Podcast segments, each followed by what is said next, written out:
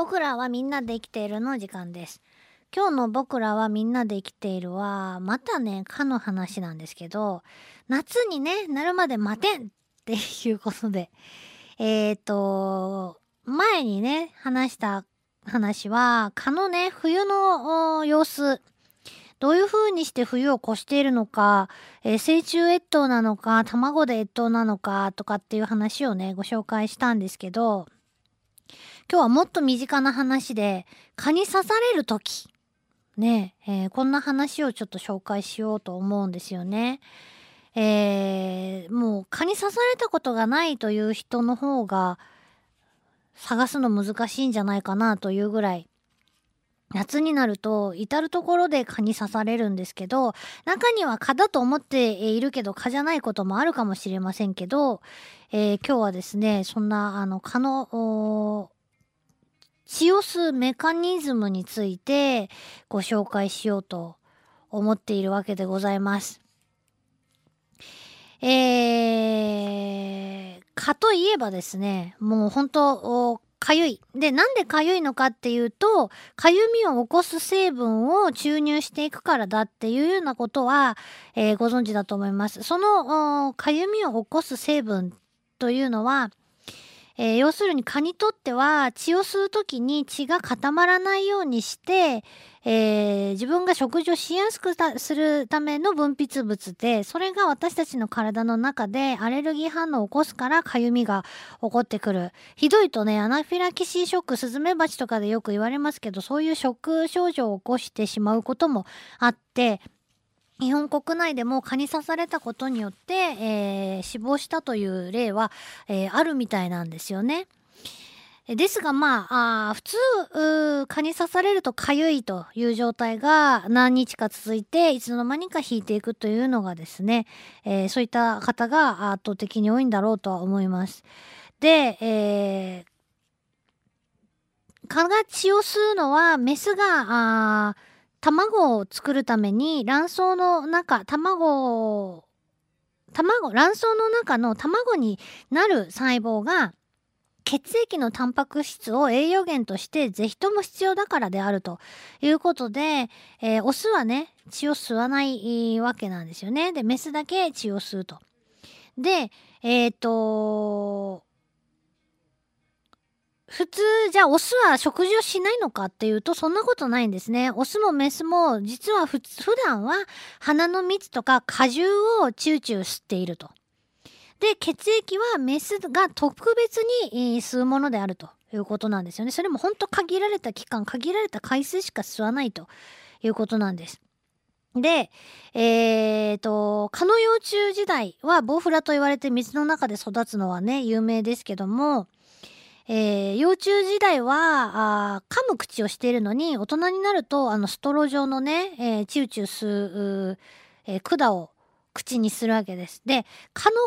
口はどうなっとるのかっていうとあれもうこれ昔動物クイズ王座決定試験というね、えー試験を夏場にやっていた頃にその中で一つ問題として出したことがあるんですけども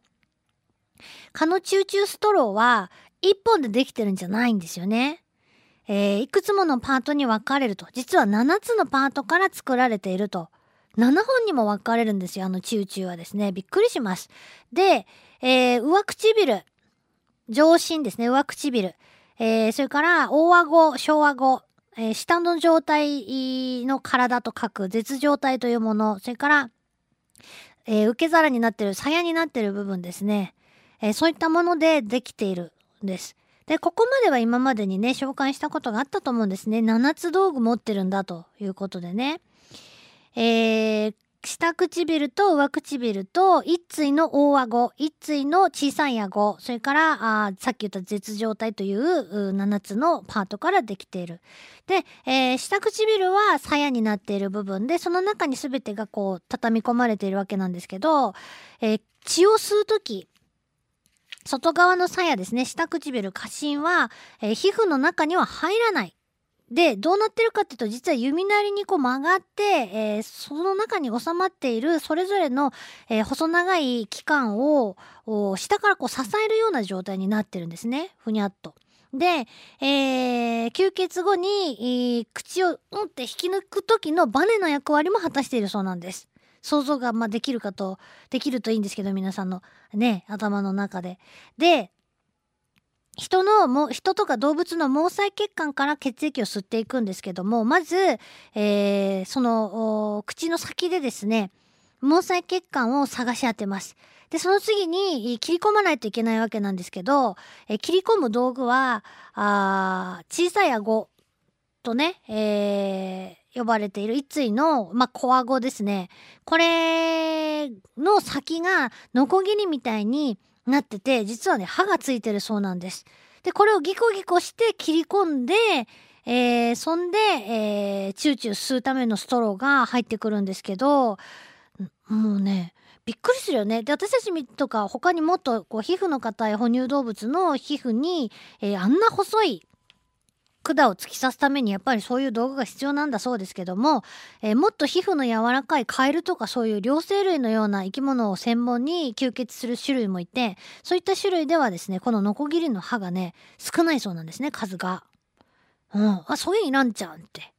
いうことなんですよ。で、えー、メスの蚊でもですね、鼻の蜜を吸ったり、果汁を吸う時には別にそんなノコギリとか使うんでも吸えるやんっていう場合はいきなりチューチュー吸うということなんですね。よくそんなとこまで観察した人がいるなっていうことにも感心しますけど。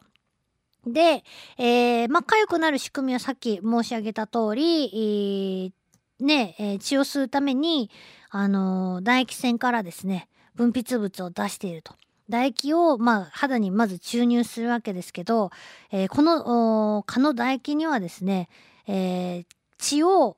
固めるのを血が固まるのを防ぐ酵素だけじゃなくてチクってするのを和らげるための局所麻酔的なもの、えー、そして消化酵素が含まれているということなんですよ。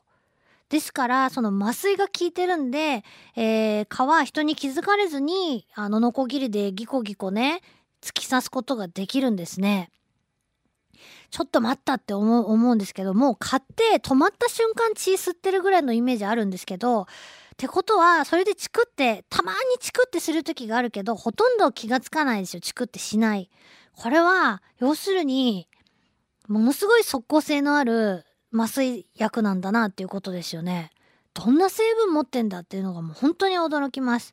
で、えー、そのノコギリをですねギコギコですね切り込んでいく運動は1秒間に67回の速さで、えー、ギコギコやるそうです。うん、で、えー、毛細血管にたどり着くとチューと吸うためのストローが、えー、入ってくるということなんですね。で血を吸われた後はその唾液のせいで、えー、時間差でねアレルギー反応が起こって蚊に刺されたかゆいっていうのがまああ分かるということなんですけどあのね、えー、蚊の試しにですね蚊の唾液腺から口につながっている管をあのものすごく細かい作業ですけど手術して切り取って唾液が出ないようにして吸血させると痒くならないんだそうです。うん、だけど麻酔も出ないので刺された時に実はすごく痛いって。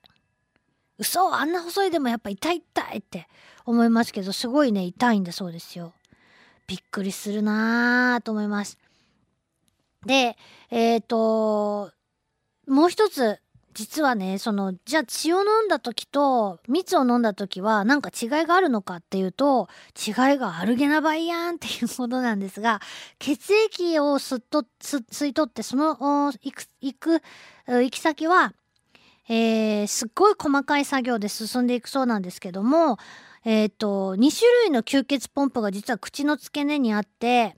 血を吸い上げて、えー、次の1個目のポンプで血を吸い上げて2個目のポンプで、血液を食道へ、えー、押し出すんだそうです。で、え血液はあ血液は普通ね外に出ると固まる性質があるわけですけども、えー、ちゃんと血液凝固を防ぐ酵素が働いているのでちゃんと蚊の体の中にね固まらずに入っていくということなんですね。で血液の行き着く先と蜜を飲んだ時の行き着く先が別々にちゃんと分かれているそうなんです。でどんな風に分かれるかっていうと電車の線路が切り替えられるポイントがございますけどもその電車の線路の切り替え装置によく似たものがお腹の中にあってで、それで、えー、切り替えて、あの、血液は中腸と呼ばれる、まあ、胃袋みたいなところに送られる。で、えー、鼻の蜜とか果汁は毛脳と呼ばれるところ、えー、食道脳とかその音とかも呼ばれるんですけど、そういったところに、えー、送られるということなんですね。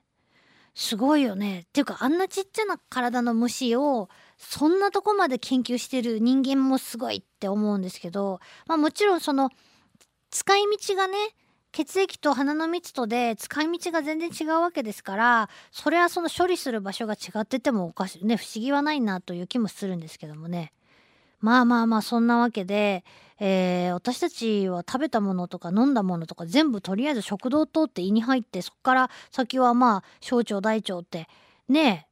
えー、一方通行というかもう全部決まった道順でしか行かないんですけどちっちゃいちっちゃいあんな体の蚊がそんな細かく分けて食べたものをより分けてるなんてと思ってね驚きでございます。はい僕らみんなで生きてるでした。LoveFM Podcast LoveFM のホームページではポッドキャストを配信中。スマートフォンやオーディオプレイヤーを使えばいつでもどこでも LoveFM が楽しめます。LoveFM.co.jp にアクセスしてくださいね。LoveFM Podcast